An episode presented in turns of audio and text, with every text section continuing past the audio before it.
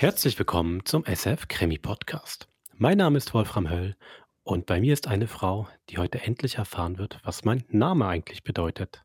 Susanne Jansson. Hallo Wolfgang. Grüß dich. Was dein Name bedeutet, Wolfram, entschuldige, das war natürlich ein blöder Witz. Äh, ja, das habe ich mich ja schon gefragt, bevor ich dich kannte. Ehrlich? Ja, ja, lag ich manchmal wach und dachte, der Name Wolfram, Wolfram, hab ihn so auf der Zunge Oder? geschmeckt. Klär's bitte auf. Komm, ich klär's auf. Also, Wolf ist ja klar. Und Ram ist tatsächlich, bedeutet Rabe. Mhm. Althochdeutsch. Und also, das sind zwei Tiere in dem Namen und es kommt anscheinend daher, dass der nordische Gott Odin jeweils von zwei Wölfen und zwei Raben begleitet worden ist. Uh, klingt auch sehr nach Game of Thrones. Genau die Tiere, Schutztiere und gleichzeitig so Bedrohung ausstrahlend die dort ja auch eine große Rolle spielen. Die Raben, ja, du, hey, sie sind ja auch im Hörspiel ähm, nicht wegzudenken. Also ich glaube, neben dem Käuzchen ist der Rabe als ähm, Vogelstimme äh, einfach nicht auslöschbar, um vor allen Dingen düstere Szenerien zu schildern. Das ist auf jeden Fall so genau. Wir haben das Kreuzen für die Nacht, wir haben den, den Falken für Weiter und für Abenteuer, den Hörspielfalken und dann noch ähm, den, die Krähe und den Raben. Mhm. Für Mystery, düsteres Horror, Nebel. Bindung zum Totenreich, ja. Ja, damit haben wir eigentlich schon jede Menge Stichworte geliefert für das heutige Hörspiel. Bisschen düstere. Ja, doch, aber ich finde, doch, doch, doch. Ich finde, wir sind ja doch im Krimi, Krimi-Podcast. Das heißt, den einen oder anderen Kriminalfall wird es geben. Herrn Walters Raben heißt das Hörspiel mhm. von Wolfgang Hildesheimer. Ist eine ältere Produktion, einige Jahrzehnte alt, hat einen besonderen Ton. Mhm. Nicht nur in der Aufmachung, sondern ich finde auch ähm, inhaltlich. Also es ist gar nicht so weit weg, schlussendlich von einem Märchen, finde ich. Einem Kriminalmärchen. Genau, und wir haben ja bis jetzt äh, vor allen Dingen das Düstere irgendwie jetzt betont, aber es hat natürlich auch leichte und lustige Momente. Das stimmt. Das klingt jetzt ein bisschen allgemein. Es klang jetzt so, als wenn ich einen heiteren Abend anmoderiert habe. Es hat einen sehr feinen Humor. ja, du bist vielleicht einfach eine Moderatorin aus den 80ern, die halt heitere, bunte Abende anmoderiert. Vielleicht in einem früheren Leben. Gut. Also dann, viel Vergnügen bei Herrn Walsers Raben von Wolfgang Hildesheimer. Viel Spaß.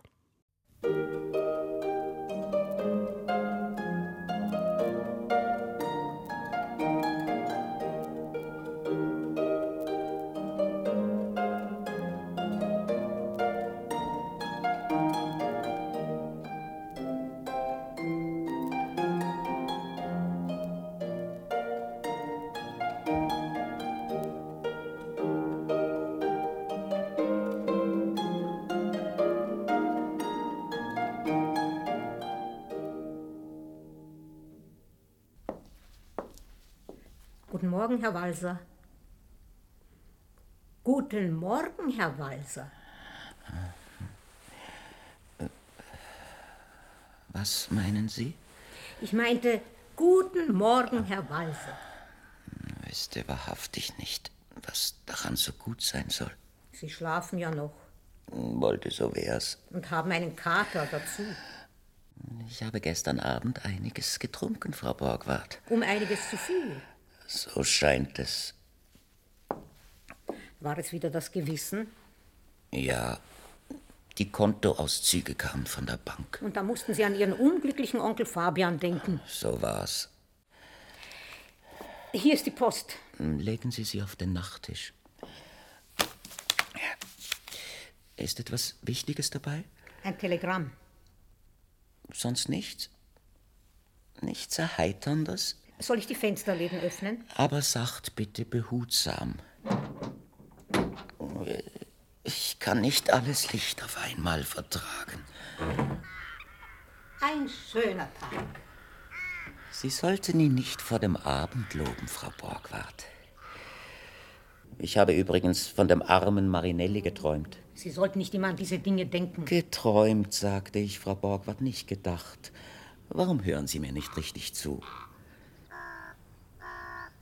Schauen Sie die beiden Raben dort.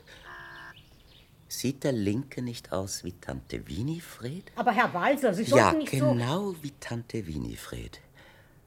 Sie hatte ein hübsches Gefieder, aber darunter war sie rabenschwarz. Wir sind alle keine Engel. Darf ich Ihnen jetzt das Frühstück bringen? Ja, bitte. Wissen Sie, was ich noch geträumt habe? Ich müsste einen Beruf ergreifen. Stellen Sie sich das vor. Vielleicht wäre es wirklich das Beste Aber ich bitte Sie, Frau Borgward, wie habe ich das verdient? Es war nicht bös gemeint. Herr Einen Walser. Beruf. Ärmelschoner am Arm, Fahrradspangen an der Wade, Familie am Bein. In der Aktentasche das Käsebrot, Tintenflecke auf dem Löschpapier, Gehaltszulage und der demütige Gang zum Chef. Man kann ja auch Chef werden. Bin ich zum Chef geboren, Frau Borgward? Das allerdings nicht. Aber es gibt ja noch andere Berufe, die man ergreifen kann. Es gibt überhaupt keine Berufe, die man ergreifen kann. Die Berufe ergreifen uns. Bevor man sich versieht, ist es zu spät. Außerdem wäre es in meinem Fall überaus unmoralisch. Mein unglücklicher Onkel Fabian hat mich zu seinem Alleinerben gemacht. Denken Sie nicht daran, Herr Und Walser. es wäre unsozial, wollte ich einem weniger Begünstigten seine Stellung streitig machen, zu der er sich, wie man so schön sagt, emporgearbeitet hat. Was haben die Raben nur? Streit. Vielleicht haben Sie das Gespräch gehört von Onkel Fabian und mir, seinem Erben. So weit hören Raben nicht. Liebe Frau Borgward, was wissen Sie von Raben? Aber sprechen wir von etwas anderem. Wollten Sie mir nicht das Frühstück bringen? Gewiss, aber Sie lassen mich ja Sagten nicht. Sie nicht, dass es ein schöner Tag sei? Ein herrlicher Tag. Ein Tag, an dem es einen drängt, das Weite zu suchen? Unbedingt. An dem man es findet, unter gilbenden Bachweiden, unter Birken, im Dunkelgrün des Taxus, mit Ausblick auf trächtiges Simmentalervieh zwischen den Garben. Herr Walser, wenn Sie nicht bald aufstehen, so wird es darüber Winter. Das wäre schön. Ich liebe den Winter. Das glitzernde Weiß auf dem Dach der Pergola, den sandsteinernen Apollo mit einem Häubchen aus Schnee und meine Raben. Im Winter wirken sie, als seien sie aus einer ganz anderen Welt und nicht aus dieser, geschweige denn aus meiner. Finden Sie nicht auch? Ich habe darüber noch nicht nachgedacht. Natürlich nicht. Sie haben es ja auch nicht nötig, über Raben nachzudenken. Ja, ja, es muss schön sein, ein reines Gewissen zu haben. Man gewöhnt sich daran. Gewiss ja. Man würde sich auch an ein belastetes Gewissen gewöhnen, wenn es nur nicht immer wieder neu belastet würde, und zwar gerade dann, wenn man glaubt, sich daran gewöhnt zu haben. Aber sprechen wir nicht mehr davon. Wie viel Uhr ist es, sagten Sie? Ich hatte noch nichts gesagt, aber es ist bald zwölf. Wie bald? Wenn Sie nicht bald aufstehen, so... Ich weiß, ich weiß. Ich bringe Ihnen jetzt das Frühstück. Vielleicht sollten Sie währenddessen doch die Post durchsehen. Wenn Sie darauf bestehen. Zumindest das Telegramm. Richtig, das Telegramm. Erwarte mich Donnerstag zum Mittagessen Cosima. Erwarte mich Donnerstag Mittagessen. Cosima? Frau Borgward! Frau Borgward! Herr Walser, wenn Sie heute noch Ihr Frühstück möchten... Frau Borgward, ich fürchte, für heute wird das Frühstück sich erübrigen. Es kommt nämlich Besuch. Besuch? Besuch. Und zwar bereits zum Mittagessen. Haben wir genug zu essen im Haus? Das hängt davon ab, wer es ist. Eine Person, die sich Cosima nennt. Ruft dieser Name auch nur das Geringste in Ihnen wach? Cosima? Ich wüsste nicht. Ich auch nicht. Es fällt mir absolut nichts dazu ein. Cosima? Cosi? Doch. Hieß nicht Ihre jüngste Tante so? Die jüngste Tante. Ich hoffe, mütterlicherseits. Nein, väterlicherseits. Ach, Ja, Herr Walser, hoffentlich ist sie wenigstens die letzte. hoffentlich. Natürlich ist da immer noch Onkel Nikolaus. Er ist zwar verschollen und doch ist er an allem schuld. An was? Er war es, der damals Marinelli ins Haus geschickt hat. Aber sprechen wir nicht mehr davon. Tante Cosima also. Versuchen Sie sich zu beherrschen, Als ob ich das nicht immer täte.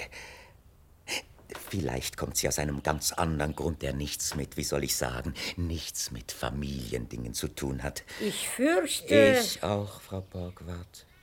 Ich auch. Ich glaube, die Raben hören uns doch.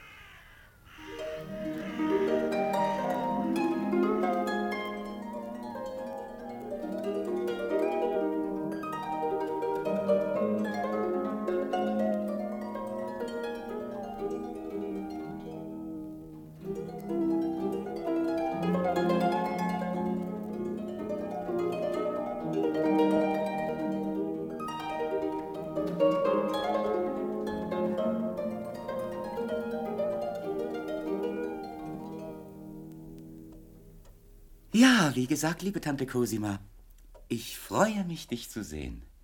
So, Ja. Übrigens, du siehst blühend aus. ich würde das Kompliment gerne erwidern, aber leider siehst du Oh, nicht ich gerade. bin ein schlechter Schläfer. Das ist unter den Umständen verständlich, die vielen Raben. Die Raben? Mhm. Nein, ich liebe Raben. Ja, es ist schön, dass du mich einmal besuchst. Die wenigen überlebenden Mitglieder einer früher immerhin recht zahlreichen Familie sollten zusammenhalten, habe ich mir gesagt. Sehr wahr. Es freut mich, dass du das auch empfindest, mein lieber Adrian. Apropos Familie, hat man eigentlich jemals wieder etwas über Onkel Nikolaus? Nikolaus ist im bürgerlichen Sinne nicht mehr existent. Und im anderen Sinne? Als man zum letzten Mal von ihm hörte, vor zehn Jahren etwa, da soll er zur Leibwache eines Verbrecherkönigs namens Tigger Jimmy gehört haben. Dessen Bande allmählich ausstarb. Unter seltsamen Umständen. Da scheint eine gewisse Parallele zu unserer Familie zu bestehen. Nun ja, wenn man so will. Ja, wir haben uns lange nicht mehr gesehen. Seit du fünf warst. So lange. Sieh an. Ja, die Zeit vergeht. Sehr wahr, Tante Cosima, sehr wahr. Und wie sie vergeht. Zwischen Abend und Morgen geschieht heutzutage mehr als früher zwischen Taufe und Tod. So? Das entnehme ich der Zeitung. Hier geschieht ja nichts. Nichts? Nun, so gut wie nichts. ja, nimmst du einen Cocktail? Danke, nein. Ich trinke nie vor einer Besprechung wichtige Angelegenheiten. Da bin ich anders. Ich bespreche nichts, bevor ich nicht in jenem seligen Stadium bin, wo ich nicht mehr weiß, was wichtig ist und was nicht. Man sieht es dir an. Findest du? Allerdings. Du erlaubst also.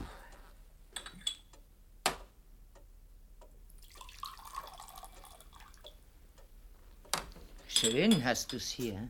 Und ruhig. Mich würden die vielen Raben stören. Wie ich schon sagte, ich liebe Raben. Auf dein Wohl, liebe Tante Cosima. Übrigens, was sagtest du? Wichtige Angelegenheiten? Ich hatte mir ein unbeschwertes, heiteres Frühstück vorgestellt. Was ich mit dir zu besprechen habe, mein lieber Adrian, lässt sich zu jeder Art von Mahlzeit besprechen. Umso besser, denn ehrlich gesagt, ich weiß nicht einmal, was es gibt. Du hast eine Frau, die für dich sorgt? Eine Frau, ja. Nicht meine Frau. Du bist ledig. Erraten, liebe Tante. Kommen wir zur Sache, mein lieber Adrian. Ich werde ganz ehrlich mit dir sein. Sage nicht, weil das am längsten währt. Ich könnte dir Fälle nennen, die das Gegenteil lehren. Ich auch, und zwar in unserer eigenen Familie. An die dachte auch ich. Du erlaubst, Auf die Familie werden wir noch zu sprechen kommen. wenn es sein muss, Es muss sein. auf dein Wohl. Lieber Adrian, ich bin ruiniert. Ruiniert? Ruiniert, ja.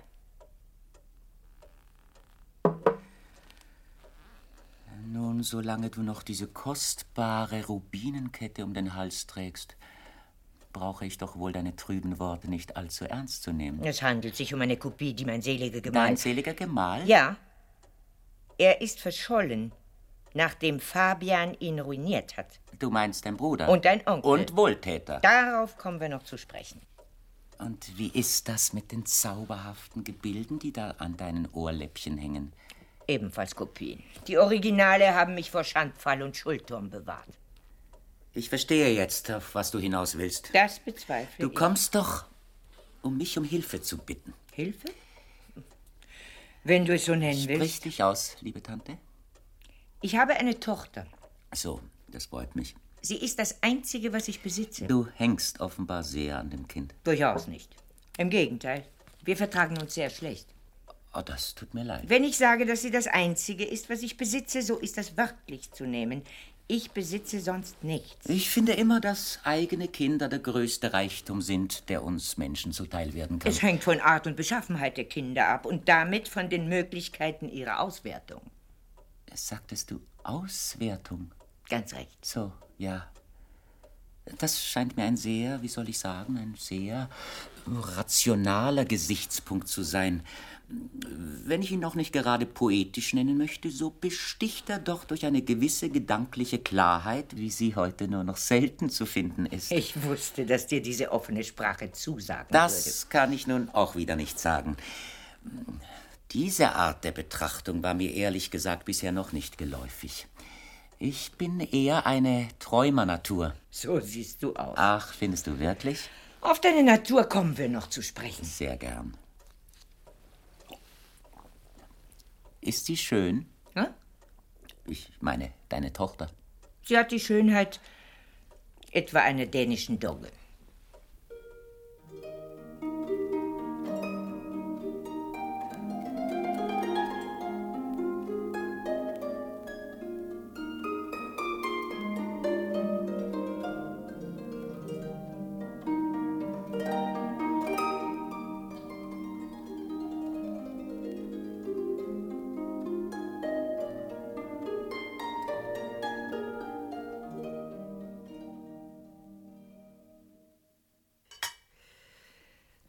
Suppe? Wie bitte? Nimmst du noch Suppe? Nein, danke. Wenn ich nicht irre, so hat doch dieses Haus früher deinem Onkel Fabian gehört. Du erst nicht. In Familienangelegenheiten irre ich mich in der Tat äußerst selten. Darf ich einschenken? Chateauneuf du Pape. Du lebst gut. Ich beklage mich nicht. Danke. Wie lange ist es eigentlich her, dass dein Onkel Fabian, sagen wir, verschollen ist? Am 13. November werden es sieben Jahre. Wie du das Datum parat hast.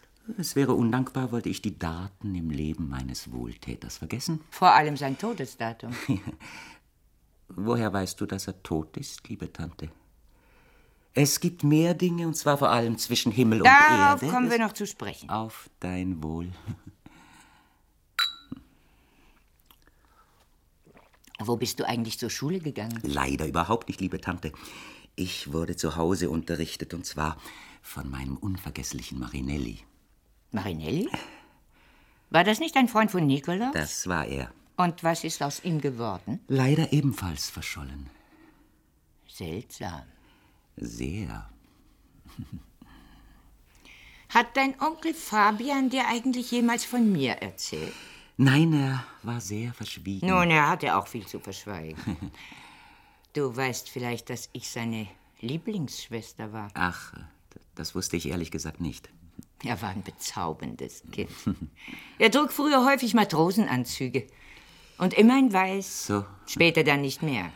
Später wurde er rabenschwarz.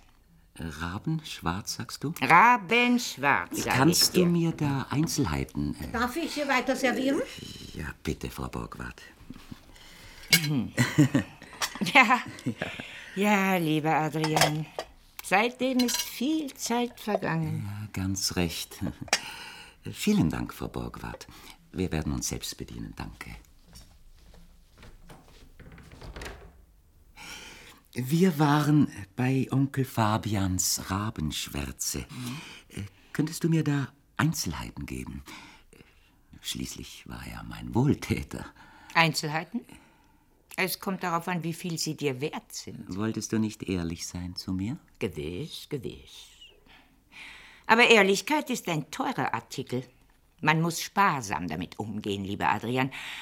Und bitte bedenke, dass ich als seine Lieblingsschwester so gut über deinen Onkel Bescheid wusste, dass er mir eine beträchtliche monatliche Rente aussetzte. So? Ja? Eine Rente, deren Verlust mir sehr, sehr schmerzlich wurde. Ich verstehe. Noch nicht ganz, lieber Adrian. Noch nicht ganz.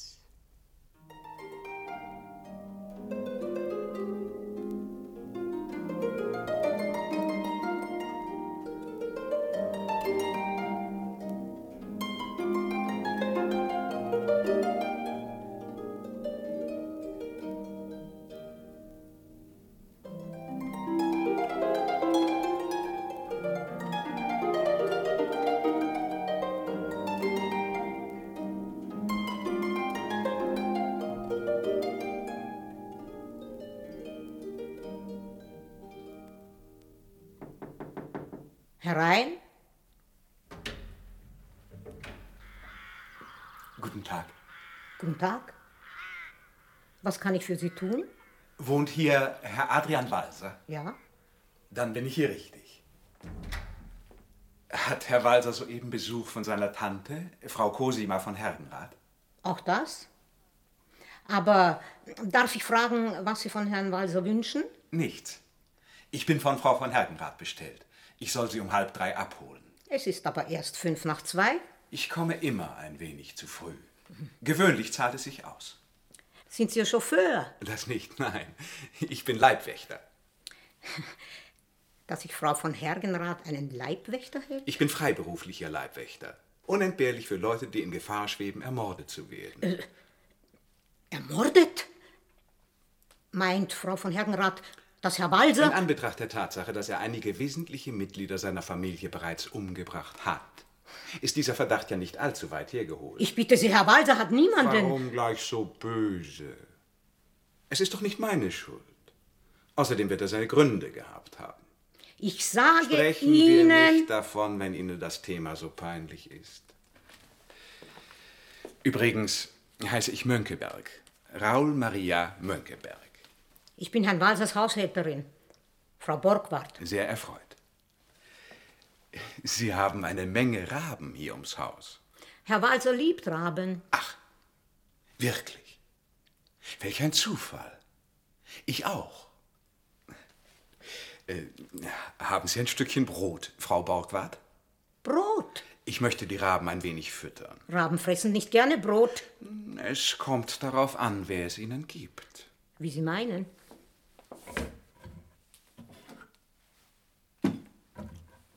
Hier. Danke. Vielen Dank. Quack, quack, quack, quack. Quack, quack, quack, quack, quack. Quack, quack, quack, quack, quack. Seltsam.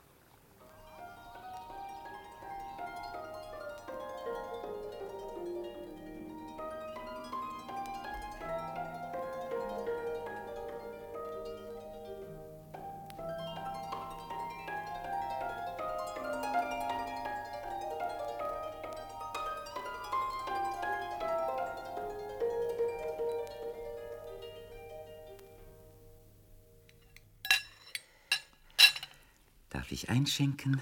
Danke. Ja, das ist alles sehr interessant, liebe Tante. Und nun nehme ich an, möchtest du mit mir über die Erneuerung deiner Rente sprechen, nicht wahr? Mein lieber Adrian, du bist heute ein Mann von 28. Senf?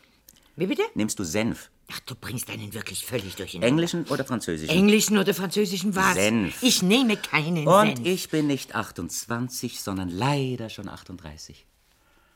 Du hast vergessen, liebe Tante, dass Männer im Gegensatz zu Frauen jedes Jahr ein Jahr älter werden. Ja, vielleicht hatte ich das vergessen. Wie dem auch sei, du bist ein Mann in den besten Jahren. Wenn du Zeit hast, möchte ich dir gern meine Theorie über die besten Jahre eines Mannes erklären. Ich habe keine Zeit. Die besten Jahre, so finde ich immer, sind eine äußerst frivole Erfindung solcher Herren, die ich als Augenzwinkerer, als Schulterklopfer, Knopfloch, Nelkenträger oder Schürzenjäger bezeichnen möchte. Adrian, ich Obgleich es sich dich. bei den Letzteren eigentlich mehr um Nerzjäger handelt. In Wirklichkeit, liebe Tante, sind die besten Jahre die kritischen. Zeit zu einer kleinen Zwischenbilanz, die bis zu einem gewissen Grad bereits die endgültige Bilanz bestimmt. Und diese wird vor allem in meinem Fall nicht ganz einfach sein. Nein, wahrhaftig Und eben nicht. deshalb habe ich beschlossen, meine Jahre allein zu verbringen. Oh, oh, entschuldige, das Glas ist schon wieder leer. Darf ich einschenken? Ja, äh, äh, nein. Ach, du bringst mich völlig aus dem Konzept. Da bist du nicht die Einzige, liebe Tante Cosima. Schon früher habe ich immer alle Leute aus dem Konzept gebracht. Genug jetzt, Adrian. Und nun trink endlich von diesem köstlichen Chateauneuf und du wirst dich wieder fassen.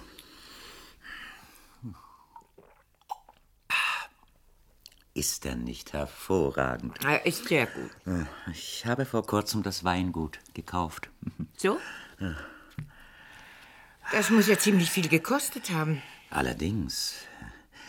Aber du musst zugeben, dass es sich lohnt. Zur Sache. Adrian, du bist ein Mörder. Ein, ein was? Ein Mörder. Aber, liebe Tante Cosima, was sind das für harte Worte? Du bist der schamloseste Massenmörder. Aber du bringst mich wirklich in Verlegenheit. Erinnere dich an Dr. Krippen, liebe Tante. An wen? An Dr. Krippen, einen ehrsamen Arzt in London. Fünfmal war er verheiratet, hatte daneben sechs Geliebte und hat alle umgebracht. Und zwar auf eine durchaus ungewöhnliche Weise. Im Augenblick sind wir bei dir. Nicht nur hast du deinen armen, unglücklichen Onkel Gott sei Fabian Dank war er weder arm noch unglücklich. Zudem fiel mir ein Stein vom Herzen, als du mir erzähltest, wie rabenschwarz er war. Darf ich schon den Nachtisch servieren? Nein, ich esse hier nichts mehr. Denken Sie, Frau Borgward, meiner Tante gefällt es hier so gut, dass sie am liebsten ganz hier bleiben möchte. Ja, es ist schön hier und so still. Und es kommt fast nie jemand. Selten. Soeben ist allerdings ein Herr gekommen. Er will die gnädige Frau abholen. Gott sei Dank. Ach, äh, du wirst abgeholt? Jawohl, lieber Adrian, ich werde abgeholt. Ich habe ihm eine Tasse Kaffee angeboten, aber er wollte nicht. Stattdessen steht er draußen und füttert die Raben. Ach, Sagen Sie ihm, er soll sich ins Nebenzimmer setzen und warten, bis ich ihn rufe. Sehr gern, gnädige Frau. wer ist der Herr? Er heißt Mönckeberg. Der Name bedeutet mir nichts. Mir bedeutet er Sicherheit. Sicherheit? Vor was? Vor dir. Du hast Fabian umgebracht, sowie deine Onkel Robert und Jasper und deine Tanten Gertrude, Winifred und Patrizia. Wie du sie alle auswendig weißt. Ich bin die einzige Überlebende. Väterlicherseits. Außerdem hast du Nikolaus vergessen. Ich nehme an, er lebt noch. Von ihm spreche ich jetzt nicht. Schade. Ich wüsste gern einiges. Du verstehst immer wieder Ich abzulenken. verstehe sogar einiges mehr. Aber zurück zur Sache, Tante Cosima. Äh, Du willst also keine Rente haben? Nein, du wirst Iris heiraten. Wen? Iris, Oh. meine Tochter. Oh, die hatte ich inzwischen schon wieder vergessen. Du möchtest also deine einzige Tochter einem Massenmörder zur Frau geben? Du gibst es also zu. Ich gebe nichts zu. Ich habe nur einen Augenblick lang versucht, mich gewissermaßen in dich einzuleben. Du wirst sie zur Frau nehmen, ihr die Hälfte deines Besitzes überschreiben, sowie deine Stahl- und Schiffwerftsaktien. Hab ich abgestoßen. Und ihr ein eigenes Bankkonto eröffnen. So? Ja. Weißt du, wenn ich bedenke, wie schlecht du mit deiner Tochter stehst, dann erscheint mir deine Besorgnis um ihre Zukunft als geradezu rührend. Ich will dir nicht verhehlen, dass ich von ihr für die Erledigung dieser Angelegenheit eine großzügige Provision beanspruchen und erhalten werde. Nun, deine Ehrlichkeit gereicht dir zur Ehre. Dennoch, so verlockend dein Angebot auch sein mag, ich kann es leider nicht annehmen. Warum? Ich habe dir schon zu erklären versucht, warum ich lieber allein bleibe.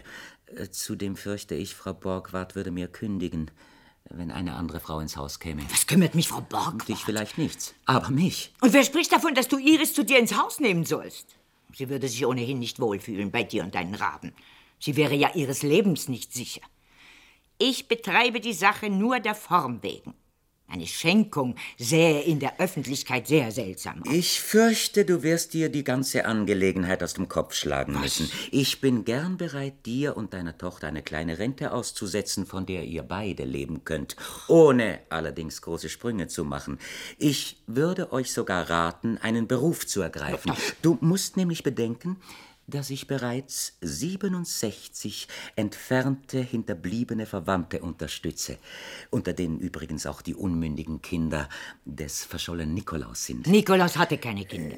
Daran siehst du, wie ich ausgenützt wäre. Das ist mir gleichgültig. Ich verlange hiermit von dir, dass du unverzüglich... Nehmen Sie den Kaffee hier oder draußen auf der Terrasse? Ich will keinen Kaffee. draußen auf der Terrasse, liebe Frau Borgward.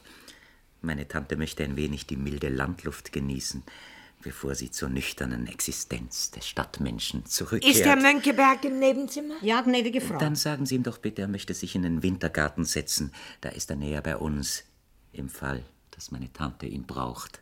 Sehr gern, Herr Walser.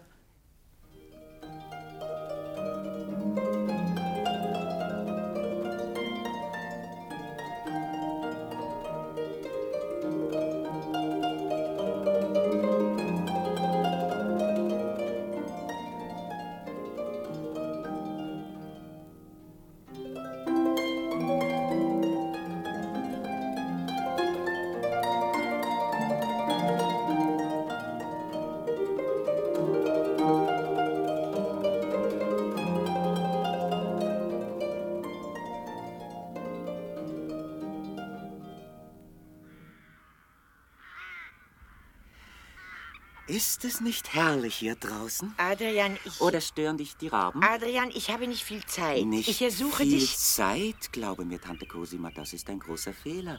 Nimm dir ein Beispiel an mir. Ich habe immer Zeit. Du kannst es dir leisten. Erst ich nicht. neulich habe ich vier volle Tage damit zugebracht, die Fotoalben meines verstorbenen Großvaters zu ordnen. Solltest du nicht innerhalb der nächsten fünf Minuten auf meinen Plan eingehen, und zwar bedingungslos, so übergebe ich dich der Polizei. Davon hast du nichts. Noch nicht einmal eine kleine Rente. Dafür aber die große Genugtuung, dass du aufgehängt bist. Heutzutage wird man auf dem elektrischen Stuhl Darauf soll es mir nicht ankommen. Jahrelang habe ich dich beobachten lassen. Von der Polizei? Natürlich nicht, privat. Du hast also gewissermaßen meine Morde für deine ganz persönlichen Zwecke gesammelt. Du gibst sie also doch zu. Keineswegs. Ich bin dabei, deine Mentalität zu ergründen und sie mit der anderer Familienmitglieder zu vergleichen. Und siehe da, sie ist die gleiche. Nikolaus ausgenommen, dessen Mentalität ich nicht kenne. Das bedeutet, dass du auch mich ermorden willst. Wie oft muss ich dir denn noch sagen, dass ich niemanden ermordet habe? Wie kommt es dann, dass deine Tante Winifred von einer Wanderung mit dir nicht zurückgekehrt Sie ist? ist zurückgekehrt. Und kannst du mir erklären, wie es kommt, dass dein Onkel Jasper eine Schachpartie mit dir nicht überlebt hat? Er hat sie überlebt. Übrigens war er ein miserabler Spieler. Schon bei der Eröffnung mit dem Damenbauer hat Lass er... mich damit gefälligst in Ruhe. Onkel Jasper ist jedenfalls nicht heimgekommen. Liebe Tante Cosima, wo gemordet wird, da gibt es bekanntlich Leichen. Kannst du mir vielleicht erklären, wie es kommt, dass man weder die Leiche von Tante Winifred noch die von Onkel Jasper gefunden hat, noch all die Leichen der anderen Familienmitglieder, deren Mord du mir in die Schuhe schieben möchtest? Gott mag wissen, was du mit ihnen getan hast. Er weiß es. Ich nehme an, du hast sie verscharrt. Nimm es mir nicht übel, liebe Tante, aber ich finde dich im höchsten Grade geschmacklos. Geschmacklos? Das ist der Gipfel. Ein mehrfacher Mörder wirft mir vor, ich sei geschmacklos. So, der Kaffee. Ich will keinen. Vielen Dank, Frau Borgward. Denken Sie, meine Tante ist so hingerissen Ist der von... Mönckeberg im Wintergarten? Ja, gnädige Frau. Man kann von dort jedes Wort verstehen. Das ist gut. Siehst du, du brauchst keine Angst zu haben. Nimmst du einen Cognac zum Kaffee? Nein. Ach, lieber einen Kirsch. Ich will nichts. Den Cognac und zwei Gläser, Frau Borgward, bitte. Sehr gern, Herr Walser. Es ist nämlich echter Napoleon Brandy, den Onkel Fabian noch... Ich will keinen. Tante Cosima, ich möchte dir dringendst raten, einen Cognac zum Kaffee zu nehmen. Wer ist übrigens dieser Herr Mönckeberg? Mein Leibwächter und Zeuge. So. Deshalb rate ich dir hiermit zum letzten Ist dir schon aufgefallen, liebe Tante Cosima, dass das Einzige, was die Anmaßung eines guten Rates entschuldigt, die Tatsache ist, dass er niemals angenommen wird? Adrian, ich sage dir, in einer Stunde oder noch früher sitzt du hinter Schloss und Riegel. Tante Cosima, ich schlage vor, du nimmst die kleine Rente an, verkaufst deine Tochter an einen würdigeren und wir bleiben Freunde. Du Mörder! Familienmörder! Ich fürchte wirklich, du treibst mich zum Äußersten. Hörst du die Raben? Sie sind unüberhörbar. Bald versteht man sein eigenes Wort Und nicht siehst mehr. du sie dort? Man kann sie nicht übersehen. Richtig. Und siehst du, ich brauche nur ein Wort zu sagen. Ein einziges. Ich flüstere es nur. Ja, denke es nur. Und du bist einer von ihnen. Adrian, bist du wahnsinnig? Nicht aufregen, Tante Cosima, nicht aufregen. Wenn du ruhig bleibst, kannst du dich retten. Das sage ich in deinem Interesse. Das Wort wirkt nur, wenn ich das Opfer in Erregung versetzt habe. Halt mich nicht zum Narren. Genau das haben auch Patricia und Winifred und Jasper gesagt. Robert lachte und fragte, bist du etwa ein Zauberer? Es waren seine letzten Worte. Jetzt krächzt er nur noch. Hörst du? Vielleicht ist er das. Mach dich nicht lächerlich. Das wiederum waren die letzten Worte meines unglücklichen Onkels Fabian, als ich ihn in einem Anfall von Ärger in einen Raben verwandelte. Gott sei Dank tut es mir ab heute nicht mehr leid, da ich ja von dir weiß, dass er ein Schurke war. Gleich nach der Tat habe ich es bedauert. Ich hätte ihn gern zurückverwandelt. Aber leider hatte ich in kindlichem Übermut meinen unvergessenen Lehrer Marinelli in Erregung gebracht und in einen Raben verwandelt, bevor er mir die Rückverwandlungsformel beibringen konnte. Und nun ist wohl der Einzige, der sie weiß, Onkel Nikolaus. Doch der ist verschollen. Adria, äh, wie gesagt, ich- äh, um Onkel Fabian tat es mir leid. Besonders seit ich wusste, dass er mir Besitz und Vermögen als Alleinerben hinterlassen hatte. Schließlich hat man seinen Wohltätern gegenüber gewisse Verpflichtungen. Was aber die anderen betrifft, Patricia, Jasper, Robert, Winifred und wie sie alle heißen, ihnen geschieht es recht. Sie kamen alle mit der gleichen Absicht, nämlich mich zu erpressen, wie du. Unverschämtheit. Zuerst kam Onkel Robert. Er sagte, ich hätte Onkel Fabian ermordet und verlangte eine beträchtliche Summe Schweigegeld. Als ich sie verweigerte, drohte er mit der Polizei. Was blieb mir anders übrig, als ihn zu verwandeln? Dann kam Tante Winifred, die Beweise zu haben glaubte, dass ich zwei Morde begangen hätte. Ihre Forderungen waren dementsprechend höher. Also musste ich auch sie verwandeln. Und so ging es weiter. Und nun kommst du als Letzte und stellst unerfüllbare Forderungen. Bist du endlich fertig? Ja, ich glaube, ich habe alles gesagt. Und nun bitte ich dich... Gehst du auf meine Vorschläge ein oder nicht? Tante Cosima, du hörst, wie die Raben dich warnen. Auch ich möchte dich zum letzten Mal warnen. Hilfe! Herr Mönckeberg! So kommen Sie doch! Hilfe!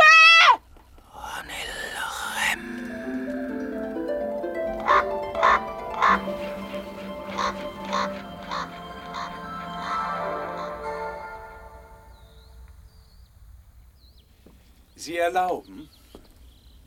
Darf ich mich vorstellen? Mönckeberg, Raul Maria Mönckeberg. Walser, Sehr erfreut. ganz meinerseits. Möchten Sie sich nicht setzen? Danke. Sie sehen, Herr Mönckeberg, Sie kommen ein wenig spät. Spät? Nun. Haben Sie gerufen, Herr Walter? Nein, ich nicht. Meine Tante hat zuletzt. Ach so. Soll ich den Cognac doch noch bringen? Ja, bitte, Frau Borgward. Sie trinken doch auch einen mit. An sich sollte ich nicht. Mein Herz ist nicht, was es einmal war. Aber einer kann wohl nicht schaden. Das meine ich auch. Ich bringe ihn gleich. Sie waren also, Herr Mönckeberg, sozusagen in Diensten meiner Tante. Ich war in Diensten verschiedener Mitglieder Ihrer werten Familie, Herr Walser. Äh, Zugleich? Nacheinander. Ach, Ich habe Ihren Tanten und Onkeln bis zu ihrem Ende, das heißt bis zu ihrem menschlichen Ende, gedient. als Leibwächter? Gewiss. Und ich bin stets ein wenig zu spät gekommen. Warum? Darauf kommen wir gleich. Ich äh, schlich damals auf der Wanderung hundert Schritte hinter ihrer Tante Winifred her, nahe genug, um zu hören, wie sie in Erregung geriet. Ach, Bei der Schachpartie mit ihrem Onkel Jasper war ich... danke, Herr Mönckeberg.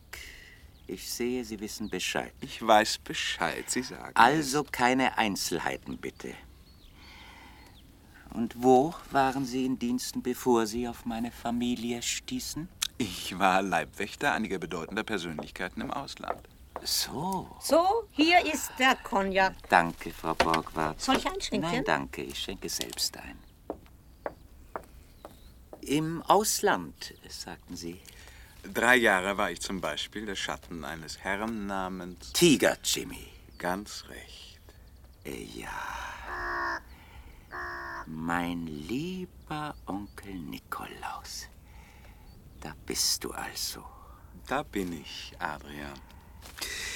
Ich hoffe, du freust Jetzt dich. verstehe ich, warum du immer zu spät gekommen bist. Du wolltest deine Geschwister aus dem Wege haben. Ich hoffe, du bist mir dankbar dafür. Nun, dankbar. Darauf kommen wir noch zu sprechen. Gewiss. Aber trinken wir vorerst unseren Cognac.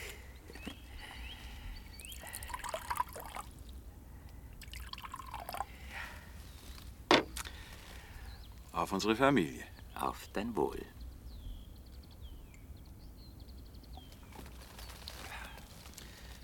Ich äh, habe vorhin versucht, einige deiner Raben zu identifizieren.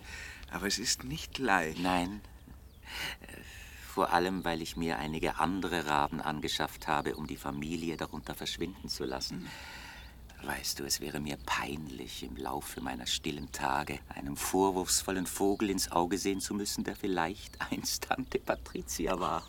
Sie war ein unausstehliches Kind. Sie war auch eine unausstehliche Erwachsene.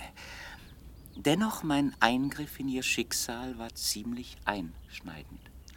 Mein lieber Adrian, wenn du bereust, ich kann sie dir zurückverwandeln. Du meinst Ich kann also, sie dir ich- alle zurückbringen, dass sie aus Fleisch und Blut vor dir stehen, ungealtert, so wie sie leibten und lebten. Du siehst mich so seltsam an. Bedenke, ich habe den Lehrgang bei Marinelli zu Ende geführt, während du deine unzureichenden Kräfte ausprobieren musstest, als du noch nicht flügge warst. Und dein Lehrer durch dich flügge wurde, sozusagen. Ich nehme an, er ist auch unter deinen Raben. Gewiss, wenn er nicht weggeflogen ist. Aber welcher ist es? Nun, wollen wir es ausprobieren? Es scheint, als sei ich der einzige Mensch, der dich zum Schweigen bringen kann. Oder zweifelst du an mir? Ehrlich gesagt, ja. Dann komm, ich will es dir beweisen. Einen Augenblick noch. Wenn du Onkel Nikolaus bist, warum bist du dann eigentlich fortgegangen? Bei deinen Möglichkeiten. Ich wollte hinaus in die Welt. Und du wolltest, dass inzwischen ich mit Hilfe von Marinelli zu Hause ein wenig, wie soll ich sagen, aufräume. Ganz recht. Und zwar für dich. Nun, äh, vielleicht reicht es für uns beide. Gut.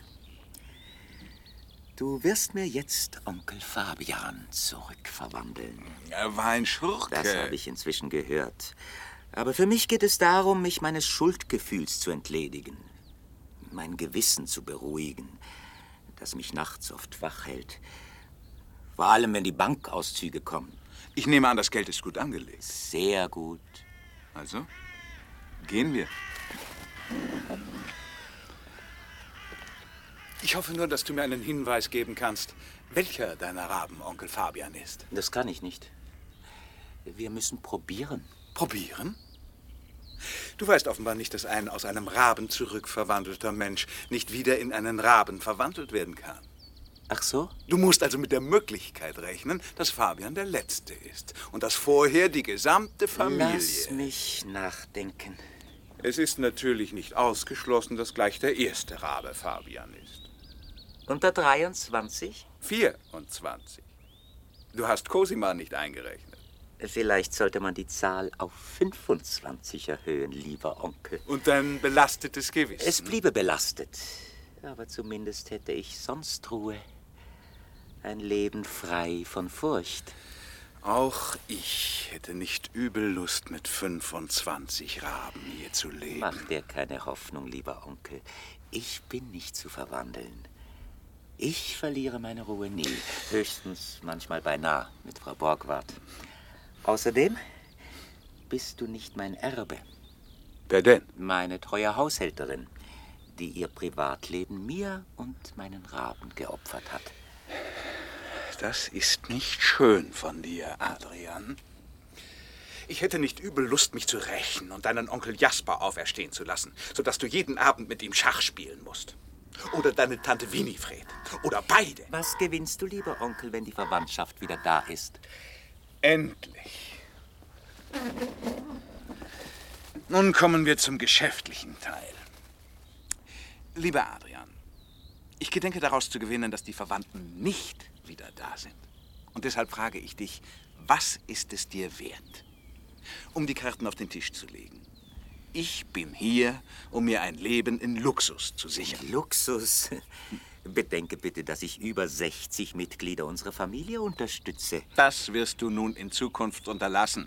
Sie sollen selber sehen, wie sie auskommen. Das ist sehr unsozial gedacht, Onkel Nikolaus. Mag sein, ich bin kein sozialer Denker. Ein Leben in Luxus, hast du gesagt. Ganz recht. Du meinst deinen Lebensabend. Was heißt das? Ich bin erst 60. Wirklich, du siehst wesentlich älter aus, aber das mag an der Beleuchtung liegen. Äh, noch ein Cognac? Ach, ich vergaß, du darfst ja nicht. Ich nehme noch einen Cognac. Du meinst.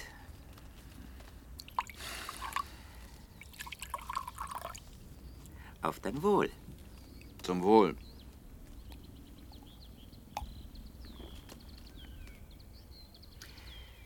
Nun ja. Du hast ein anstrengendes Leben hinter dir. Das legt sich aufs Herz. Mein Herz ist in Ordnung. Sagtest du nicht, dass dein Arzt... Ärzte sind Stümper. Gewiss, die meisten. Aber es gibt Ausnahmen. Mein Freund Dr. Schelling zum Beispiel. Zufällig habe ich da ein ganz vorzügliches Mittel von ihm. Soll ich es dir holen? Nein, ich brauche kein Mittel. Wie du willst. Ja, ja. Alles rächt sich. Das Zusammenleben mit Tiger Jimmy brachte gewiss einige Verpflichtungen mit sich. Und abstinent bist du vermutlich nie gewesen. Das ist doch alles Unsinn. Finde ich auch. Sterben müssen wir ja alle eines Tages. Ob es nun ein wenig früher oder später ist. Aber reden wir von etwas anderem. Trinken wir noch einen Cognac. Ne. So. Auf dein Wohl. Deine Hände zittern ja. Ne? Würdest du einmal die linke Hand ausstrecken? Mhm. Ja, ja, es stimmt schon. Was denn? Diese Symptome täuschen ja oft. Das bedeutet noch lange nicht, dass es etwas böse, ich, ich meine, etwas Besonderes sein muss. Willst du mir nicht endlich sagen? Zufällig kommt heute Nachmittag mein Freund Dr. Schelling zu mir. Donnerstag spielen wir immer eine Partie Kanaster zusammen. Kennst du Kanaster? Nein. Was ist, Onkel Nikolaus? Du bist plötzlich so blass. Du bist nicht in Ordnung. Ich habe es mir gleich gedacht, als ich dich sah. Ich hol dir das Mittel. Du, du, du willst mich vergiften? Aber, aber, Mord scheint bei euch so eine Art Familienkomplex Ich zu sein. durchschaue dich. Das wird dir nicht viel nützen. Hör auf mit dem Unsinn. Ich warne dich. Ich habe dich gewarnt. Aber jetzt... Haben Sie gerufen, Herr Walser? Nein, zum Teufel, ich habe nicht gerufen. Warum müssen Sie ausgerechnet Ich jetzt wollte hierher nur kommen? erkundigen, ob Herr Mönckeberg hier übernachtet. Auf keinen Fall. Selbstverständlich übernachte ich hier, liebe Du Frau verlässt Braunbart. Und zwar nicht augenblicklich nur heute. Ich gedenke einige Zeit hier zu Du verlässt dieses Haus noch bevor es dunkel ist. Vorsicht, Ruhe bewahren.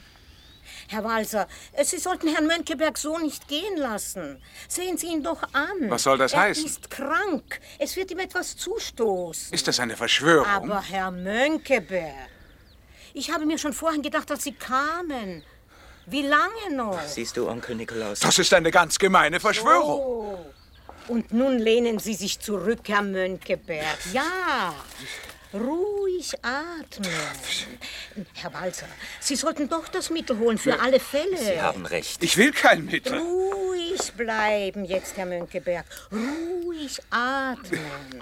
Dann halten Sie vielleicht doch noch durch. Eine Krise braucht nicht unbedingt zum Ende zu führen. Lassen Sie mich in Ruhe. Gottes Willen nicht schreien.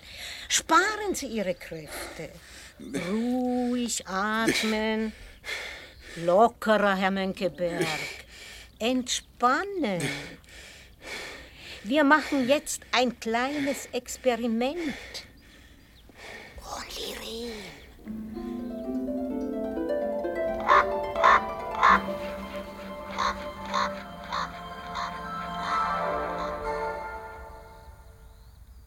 Es ist gelungen. So, mein Lieber. Wo ist Onkel Nikolaus? Zählen Sie einmal Ihre Raben. Was soll das? Frau Borgward. Ich hatte Ihre Erlaubnis voraussetzend das Gespräch mit angehört. Und Sie haben Onkel Viel Nikolaus. von Ihnen gelernt, Herr Walser. Mehr als Sie ahnten. Ja, so scheint es. Es ist gar nicht so schwer, wenn man sich darauf konzentriert. Jedenfalls danke ich Ihnen, Frau Borgward. Sie wollten mir gewiss eine weitere Belastung meines Gewissens ersparen. Nun, ich hatte Angst um Sie. Sie waren erregt, Herr Walser. Sie sollten sich vor Erregung hüten. Ist das eine Warnung? Es ist immer gut, sich in der Gewalt zu haben. Sehen Sie mich an. Sie haben recht. Ich werde jetzt meinen Spaziergang machen. Und kommen Sie bitte nicht zu spät zurück. Wir essen um halb acht und wir stehen früher auf ab morgen. Und trinken weniger Sind das Weisungen? Wünsche zu Ihrem Besten. Frau Borgward, Sie kennen mein Testament. Noch kann ich es ändern. Tun Sie das ruhig. Ich verstehe nicht. Sie sind noch jung. Sie werden mich ohnehin überleben. Sind Sie sicher, Frau Borgward? Sicher nicht, Herr Walser. Es gibt ja noch höhere Gewalt. Es können Katastrophen kommen. Richtig. Es könnte sogar der Fall eintreten, dass ich Sie bitte, mich in einen Raben zu verwandeln. Werden Sie es dann tun? In einem solchen Fall werde ich Sie bitten, gleichzeitig das Gleiche für mich zu tun. Das war es, was ich wissen wollte. Vielen Dank, Frau Borgward.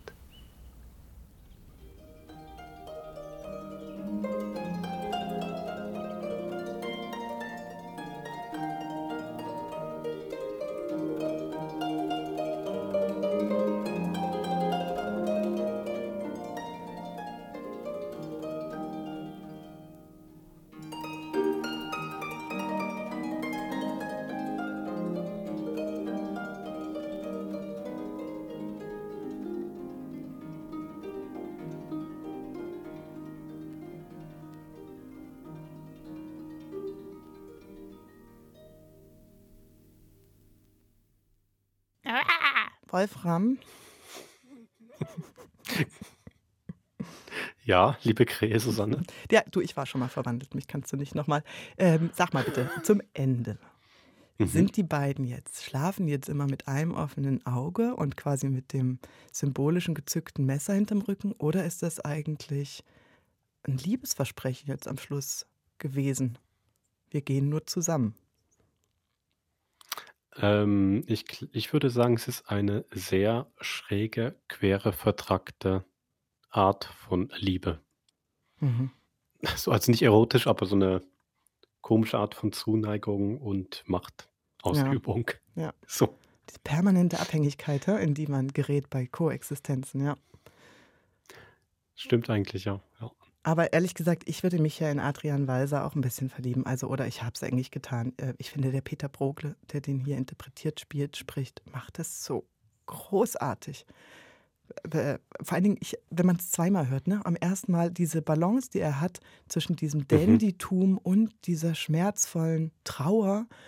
Beim ersten Mal habe ich nur den Dandy gehört, beim zweiten Mal Mhm. eigentlich nur die Last, die auf ihm liegt. Und ich, oh, ich konnte mich da reinfallen lassen. Großartig widerspricht.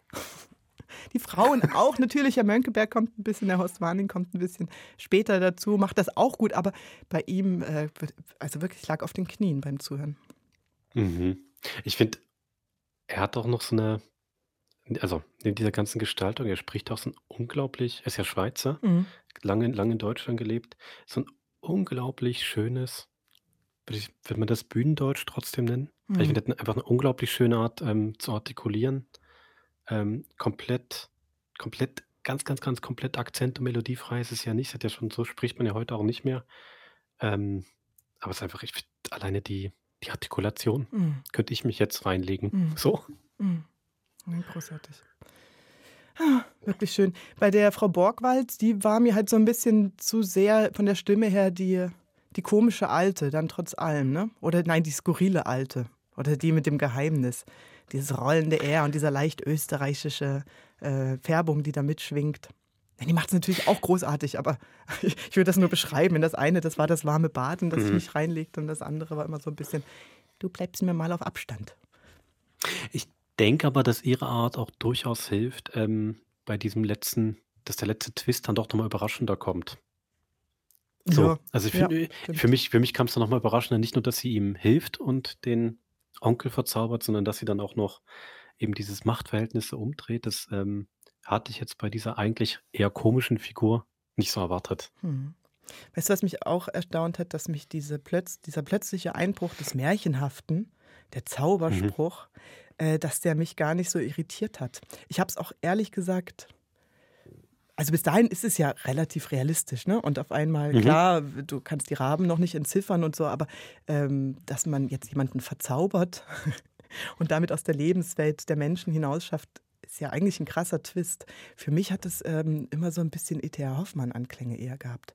Auch, dass du diesen seltsamen ähm, Lehrer hattest, der so halb Zauberkünstler, Magier-mäßig mhm. klang. Ne? Ja. Mhm. Ich glaube, es ist natürlich ähm, insofern sehr geschickt gemacht, weil ganz plötzlich kommt es ja nicht, sondern er erzählt ja erstmal seiner Tante davon mhm. und droht ihr. Und sie ist ja auch erst im ersten Moment nochmal so, nein, das kann ja gar nicht sein. Sowas gibt es ja gar nicht, das ist gar nicht möglich. Und ich finde, man ist dann noch wie Stimmt. sehr bei ihr, mhm. bis es dann einfach zu spät ist. Und ich muss aber auch allgemein sagen, also alles mit den Raben, ähm, für mich kam das dann schon überraschend, dass die ganzen äh, Familienangehörigen in Raben verwandelt worden sind. Also ich dachte wirklich davor, hätte die einfach umgebracht. Mhm. Ähm, für mich kam das tatsächlich überraschend. Und andererseits auch, es ist sehr geschickt eingeführt, es wird ja ständig über diese Raben geredet. Mhm. Auch, dass dieser ähm, Leibwächter, Privatdetektiv, Schrägstrich Onkel, ähm, auch als erstes mal die Raben füttern geht, denkt man auch erstmal, mhm. ja, warum denn? Mhm. Ganz, ganz komisch, macht ihn noch mysteriöser, macht im Nachhinein natürlich dann wahnsinnig Sinn. Mhm. Das finde ich schon alles ähm, sehr spannend. Ja, ist toll. Es ist ja gar nicht jetzt so ein klassisch, klassisch Krimi gewesen, aber dieser mhm. Moment ähm, der Unschuld des ersten, des ersten Hörens ist ja kein Whodunit, äh, sondern, mhm. aber die verliert man halt, wenn du das einmal gehört hast, ähm, kannst du äh, danach nicht mehr ähm, zurückgehen und anders darauf achten. Also genau, diese Raben, die haben am Anfang so mysteriös vorkommen, sind dann eigentlich mhm. so, dass man das Gefühl hat, es ist so platt eingeführt. Warum habe ich das beim ersten Hören nicht sofort verlinkt? Das ja, ging mir bei ganz vielen Sachen hier äh, mhm. in dem mhm. Hörspiel so. Ja, sehr schön. Das Einzige, ja bitte. Nein, das stimmt. Im Nachhinein wirkt es dann vielleicht platt oder man kann halt sagen, eben aber es hat ja wunderbar funktioniert beim ersten Mal, deswegen muss man eigentlich wiederum sagen, extrem gut konstruiert. Super, großartig, wirklich. Ja? Ich habe gedacht, wie schreibt man das? Wie kann man sich beim Schreiben, äh, wo, wo, hat man wirklich den Gradmesser zu sagen, das muss ich, das will ich preisgeben, weil es mhm. verrät noch nicht zu viel, sondern es hält die Leute bei der Stange. Finde ich ganz toll äh, dosiert. Klar, klappt jetzt erstmal nur einmal, außer man besetzt es eben so, dann hört man sich das auch noch öfter an. ich würde gerne einen Minus hinter die Produktion setzen, Wolfram. Ich weiß nicht, wie es dir damit ging. Ähm, ich habe mich auch beim äh, zweiten Mal hören vor allen Dingen noch mehr äh, über die Zwischenmusiken geärgert. äh, das hat mhm. einfach immer so eine äh, Szenen-Akteinteilung, äh, die mhm. mich in dem Falle eher immer gebremst hat. Ja, ja, und total. Und auch die Art der Musik macht dann tatsächlich mhm. doch, äh, wir hatten es vor der vorm Hörspiel, ja, es macht dann doch so ein bisschen, jetzt kommt die unterhaltsame Radiostunde. Ja, und ich kann es Also ich, ich finde, es nimmt für mich viel von der, von der Spannung und eigentlich mhm. von dem, von dem Zauber weg, weil es dann tatsächlich mehr, eigentlich flacher macht. Mhm. Ich kann das auch nicht so richtig verlinken. Ich habe in den äh, Archivzetteln nachgeschaut und weil wir auch den Wunsch hatten, wenn Musik vorkommt, sollen wir sie doch ein bisschen konkreter benennen. Das sind Variationen über ein Thema von Mozart. Mehr steht jetzt nicht in dem Produktionszettel. Ich kann das auch gar nicht verlinken, äh, zu welcher mhm. Welt das so richtig gehört, weil das gehört für mich weder zu Herrn Walser noch zur mhm. Klangwelt von Krähen oder Raben. Das stimmt. Aber was mich, glaube ich, noch ein bisschen verfolgen wird, ist ja eine SRF-Produktion. Und wir haben diese Raben äh, einfach noch in unserem Geräuscharchiv. Und ich wette, wir haben die auch schon mal eingesetzt. Und das finde ich jetzt wieder ein bisschen spooky. Weil die jetzt hier so also, aufgeladen sind. Aber meinst du genau die Raben sind im Geräuscharchiv? Ich behaupte ja, dass ich das Anrauschen erkenne, dass ich genau die Distanz zum Mick. Äh, ich kann mal suchen gehen. Das wäre natürlich sehr schön. Die unsterblichen Raben, Genau, die immer weiterleben genau, in allen genau. Produktionen. Für immer verewigt im Hörspiel. Gebannt für die nächsten Jahrzehnte. Ich ähm, habe ja mal ein ganzes Hörspiel gemacht über Vögel. Mhm. Und auch da ist auch so klein, ein kleiner Ausschnitt über Krähen und Raben. Oh. Da sind die jetzt, ja, da, da kommen sie zwar nicht vor, diese, diese Hildesheimer Walserkrähen. Weißt du das? Ähm, ja, ich bin sicher. Das ist ein sehr, sehr musikalisches Hörspiel. Kommt übrigens da ja, ähm, also es ist ja ein ganzes Hörspiel über Vögel, da gibt es so verschiedene Passagen, zum Beispiel auch zu Kuckuck, Kuckucken und äh, Mauerseglern und so. Und die Krähen, also ich habe es auch selber geschrieben, die Krähen, die kamen tatsächlich aus eigener Beobachtung, Mhm. weil ähm, Krähen eben was machen, die verstecken Nahrung und wenn sie aber beobachtet werden, dann legen sie zum Beispiel auch falsche Verstecke Mhm. ein. Und aber zum Teil kriegen sie es dann aber im Nachhinein gar nicht mehr richtig hin, was wo war und was echt war und was nicht echt und so weiter. Ist natürlich alles ein großes Zeichen für Intelligenz, dass man überhaupt ähm, sich in jemand anderen reinversetzen kann Mhm. und merken kann, okay, der beobachtet mich gerade. Ja. Wir können ja einfach die Krähen jetzt vielleicht noch hier anhängen. Das sind nur zweieinhalb Minuten. Sag doch noch, wer die Musik gemacht hat, wenn du sagst, es ist ein sehr musikalisches Hörspiel. Bablina Meyerhans Mhm. heißt die Komponistin. Und sprechen tut, ähm, äh, es sind eben zwei Krähen, die miteinander reden und beide gesprochen von Jodok Seidel.